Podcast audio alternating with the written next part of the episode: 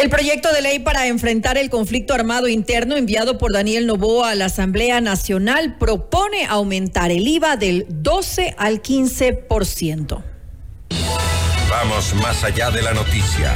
Notimundo Estelar en FM Mundo con María del Carmen Álvarez. Nos acompaña a esta hora el economista Larry Yumibanda. Él es analista económico. Economista Yumibanda, muy buenas tardes y gracias por acompañarnos. Le saluda María del Carmen Álvarez. Mira la audiencia, ¿no? Ahí le, logramos eh, escuchar. Antes creo que estábamos con algún problema con el audio, economista. Eh, yo la escucho. perfectamente bien. Perfecto, muy bien. Eh, ¿Qué decir, pues, de este nuevo eh, proyecto urgente, el tercero que envía el eh, presidente Daniel Novoa a la Asamblea Nacional? En este caso, específicamente, el, el título del proyecto de ley es para enfrentar el conflicto armado interno y la crisis social y económica, que también eso consta como parte del título de, la, de, de este proyecto de ley. esta disposición, como lo dije hace un momento, es de aumentar tres puntos en el IVA, de 12 al 15%. Eh, ¿Qué decir, pues, eh, eh, de esta medida que además no se establece como algo temporal, sino que es algo permanente? Bueno, hay que mostrar una realidad. Estamos viviendo un conflicto armado interno. Lo que sí hubiéramos esperado del presidente de la República es que se nos diga puntualmente cuánto va a costar el conflicto armado interno decretado hace algunos días.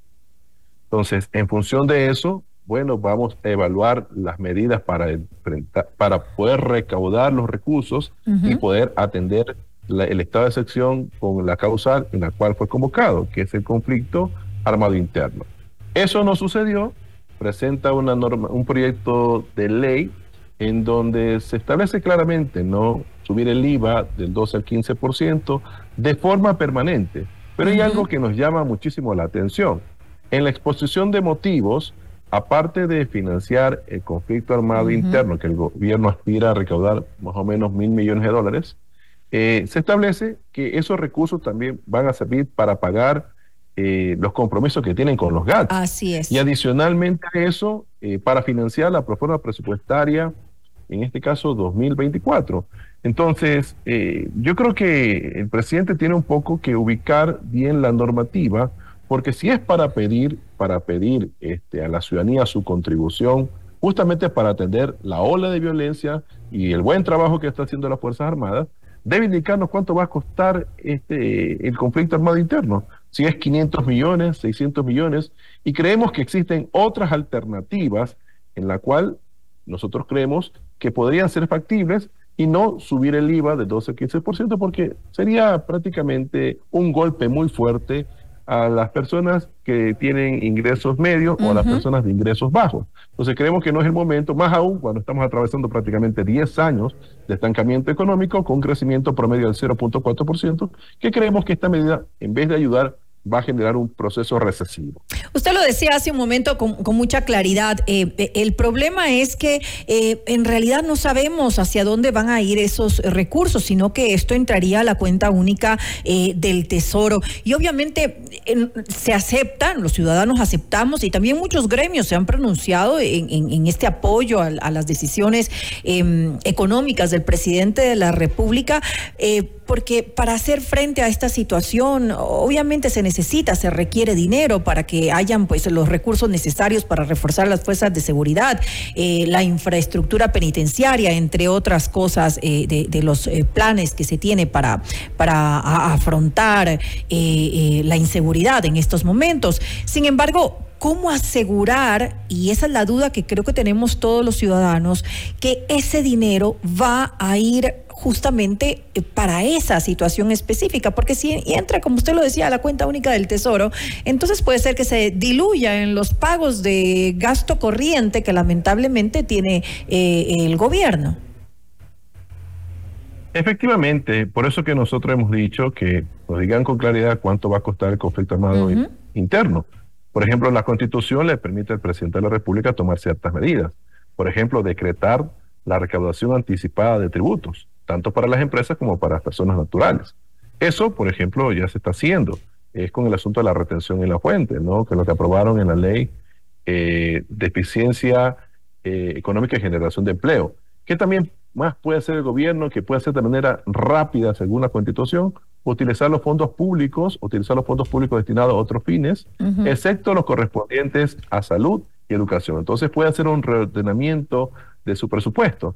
Entonces puede tener medidas alternativas sin perjuicio que, si bien es cierto, nosotros hemos sido partidarios de no utilizar las reservas internacionales, ¿sí? pero como ya estamos enfrentando un conflicto armado, puede de alguna forma solicitar, en este caso a la Asamblea Nacional, una reforma mm. puntual por esta única vez con respecto al asunto de la reforma del Código Orgánico Monetario y Financiero para que el Estado pueda emitir bonos y el Banco Central, por ejemplo, los compre un monto de aproximadamente 500 millones de dólares. No va a afectar eh, de forma tan drástica a las reservas internacionales, pero que servía justamente en una cuenta aislada, ¿sí? en una cuenta aislada, para atender los requerimientos que necesiten las Fuerzas Armadas.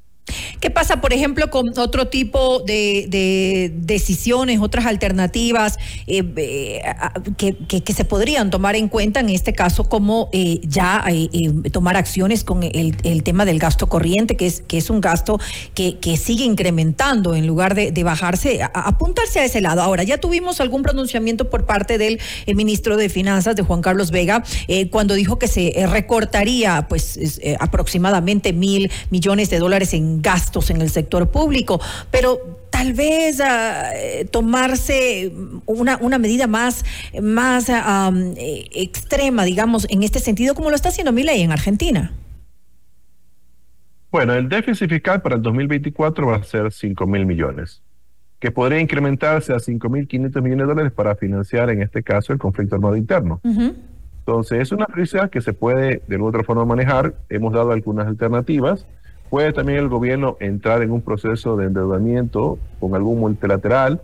El gobierno puede pedir la ayuda internacional, no solamente bélica, sino también la ayuda económica, y que de alguna otra forma, como usted lo acaba de mencionar, o sea, también puede ver el gasto corriente, el gasto de inversión, pero especialmente el corriente. El corriente. En donde se pueden revisar algunas, algunas partidas. Por ejemplo, hay, hay entidades que, por ejemplo, eh, no tiene que ver nada con educación, salud y seguridad, que podrían revisarse. Pero eh, eh, la reducción del gasto no puede ser más allá de unos 300 millones de dólares. Creemos que también el asunto de los subsidios a los combustibles creo que se puede revisar, pero específicamente bajo acuerdo con los empresarios. Entonces, en ciertos segmentos de, combustible, especialmente el diésel, con ciertos sectores, ir, ir revisando, porque también el sector empresarial ha recibido múltiples beneficios a través de incentivos tributarios, que es el momento que se elaboren mesas técnicas para ir revisando, en este caso, los subsidios de los combustibles, y el gobierno pueda tener liquidez y pueda afrontar el conflicto armado interno. Sí, de hecho, la focalización de los combustibles, eh, según se había dicho con anterioridad, íbamos a tener una respuesta en, dentro de las primeras dos semanas de enero, pero hasta ahora no conocemos nada acerca de esto. Yo creo que es una medida que se puede revisar urgentemente. Y eso son como mil millones también. Lo inmediato, lo inmediato que podría hacer el gobierno, lo inmediato que podría hacer el gobierno es tomar los recursos propios del presupuesto. Hasta eso puede ir de alguna otra forma moldeando, de alguna otra forma con los recursos que puede conseguir posteriormente, con la remisión tributaria y también con las medidas alternativas. Acuérdense que también hay un proyecto, perdón, hay una ley ya aprobada de eficiencia energética que les va a permitir al sector empresarial migrar hacia un consumo de energía termoeléctrica, hacia un consumo de energía, en este caso, limpia. Entonces, hay algunas decisiones que creemos que, el gobierno puede implementar, pero ojo, el asunto del incremento del IVA, yo creo que por las condiciones mismas de la economía, por los negocios que han estado cerrando por el proceso de vacuna vía delincuencia, yo creo que no es una medida tan acertada. Y si comenzamos a ver técnicamente el impacto, hay un indicador que mide la inflación, que es el IPC. Y para construir el índice de precio del consumidor hay una canasta de aproximadamente 350 productos. El 50% de esta canasta va a tener el impacto en caso de que se suba el IVA del 12 al 15%. Supuestamente se ha asegurado que, que no afectaría a los productos de la canasta básica, porque eh, uno eh, eh, se, se, piensa inicial, obviamente, cómo afecta esto a las, em, a las eh, personas más pobres, ¿no? A, la, a, la, a, la, gente más vulnerable económicamente, porque obviamente el, el, IVA es un impuesto general, es un impuesto que lo pagamos absolutamente todos. Entonces, eh, se ha respondido diciendo que no va a afectar a la, a la canasta básica, supuestamente, a los productos que tienen un 0% de IVA. Obviamente no, no, no graban IVA y por eso no serían afectados, pero ¿hasta qué punto eso es así?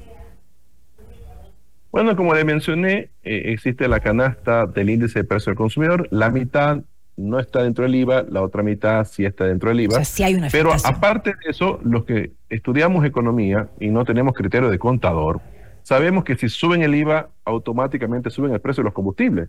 Y al subir los precios de los combustibles, diésel, extra, eco y super, automáticamente también suben todos los productos, sean que estén grabados con IVA o sea que no estén grabados con IVA. Y de, y de esta manera también hay un impacto a la ciudadanía. Un impacto directo a los consumidores y una desaceleración obviamente en las ventas. Así es, efectivamente, por eso que creemos que esta decisión es recesiva y vamos a esperar qué es lo que decían los asambleístas. Sabemos que no van a tener los votos, pero que de alguna otra forma también veo que la Asamblea ha mostrado interés en buscar otras alternativas, pero creemos que bajo las circunstancias como está viendo la economía, hacia un crecimiento muy bajo en lo que tiene que ver el año 2024. El Banco Central ha sacado su cifra del 0.8%. Creemos que eh, buscar una medida que no genere ese impacto recesivo es el desafío de la Asamblea Nacional. Nosotros hemos planteado algunas alternativas, pero vamos a ver si la Asamblea Nacional en el fondo o el presidente de la República los acoge. ¿Ustedes ya han planteado unas alternativas y se han enviado a la Asamblea Nacional? Por el momento no, lo estamos compartiendo a través de los medios de comunicación, lo vamos a hacer formalmente para poder participar del debate una vez que ya apruebe el CAL a través de la comisión impertinente y hay una realidad existente, la seguridad es primordial para los ciudadanos. El gobierno ha hecho una gestión importante en conjunto con las Fuerzas Armadas, pero que necesita financiamiento. Lo que nosotros estamos diciendo es que el financiamiento no debe caer en un peso tan fuerte a la clase popular y a la clase media. Todos estamos de acuerdo, yo creo, en, esto de que se deben tomar medidas económicas para hacer frente a esta situación y respaldamos, por supuesto, al Ejecutivo en las medidas que se tomen, pero que sean medidas que, no afecten directamente a, los ciudadanos y que de alguna manera, pues, yo creo que sí hay muchas alternativas. Estaremos pendientes, pues, eh, economista Yumibanda, de, de, esas, eh, de esas alternativas que ustedes van a proponer de forma oficial para que podamos eh, socializarlas, revisarlas eh, nuevamente eh, con usted. Sí, y, le he mencionado algunas, ¿no? Puede tomar los recursos de presupuesto, reorientarlos específicamente al conflicto armado interno, puede pedir de forma anticipada a las empresas que paguen impuesto a la renta, puede pedir a la Asamblea Nacional vía reforma al Código Orgánico Monetario eh, y Financiero por única vez eh, la venta de bonos por aproximadamente 500 millones de dólares para que el Banco Central los compre y el, gobierno los pueda tener el recurso. Puede buscar de otra forma optimizar el gasto corriente por 300 millones. Puede tener mesas técnicas con los empresarios para revisar el subsidio de los combustibles en determinados combustibles, no en todos, pero en determinados y poder conseguir aproximadamente unos 300 millones. O sea, hay miles de alternativas, pero lo que queremos saber y eso es fundamental, es cuánto cuesta el conflicto armado. Y en función de eso ya uno va que viendo que los recursos pueden ser que se los consiga de manera inmediata y no estar pegándole un paquetazo económico a la ciudadanía. Importante entonces. Eh, gracias por acompañarnos, el economista Larry Yumibanda, analista económico, eh, por darnos un poco de luz eh, en, esta, en estas decisiones que se están tomando en este proyecto de ley que fue enviado a la Asamblea Nacional. Gracias, María Buenas noches y buenas noches a la audiencia. Una muy buena noche. Usted está escuchando Notimundo. Periodismo objetivo, responsable y equitativo.